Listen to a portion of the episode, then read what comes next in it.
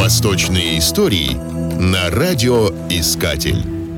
Арабы говорили «Аш-шараф насаб» – благородство заложено в крови. Однако истинно голубая кровь аристократа, которой кичились их западные современники, была на Востоке неизвестна. Знатный человек должен был быть прежде всего отважным и великодушным. Благоразумие для него считалось ненужным. Ибн Кутайба говорил, знатный должен быть умен, но разыгрывать из себя человека неосмотрительного. Спереди над лбом у знатного должны быть густые волосы. Нос должен выдаваться, губы должны быть полными, а лицо не круглым, грудь и плечи широкими, предплечья и пальцы рук длинными. Фотовство в одежде и жеманство походки считались отсутствием знатности. Во времена аббасидского халифата общество, согласно Ибн Факиху, разделяли на четыре класса. Первый – это цари, мулук, которых их права поставили первыми.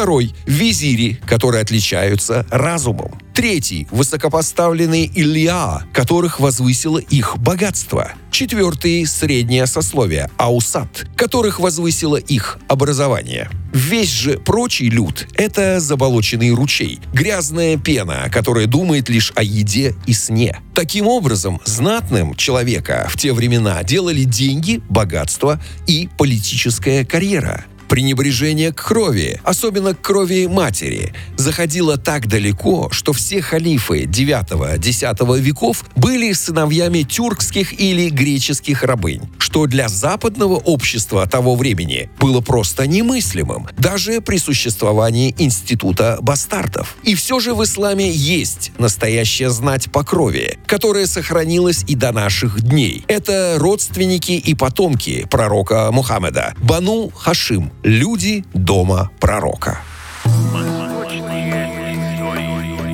Восточные истории на радиоискатель.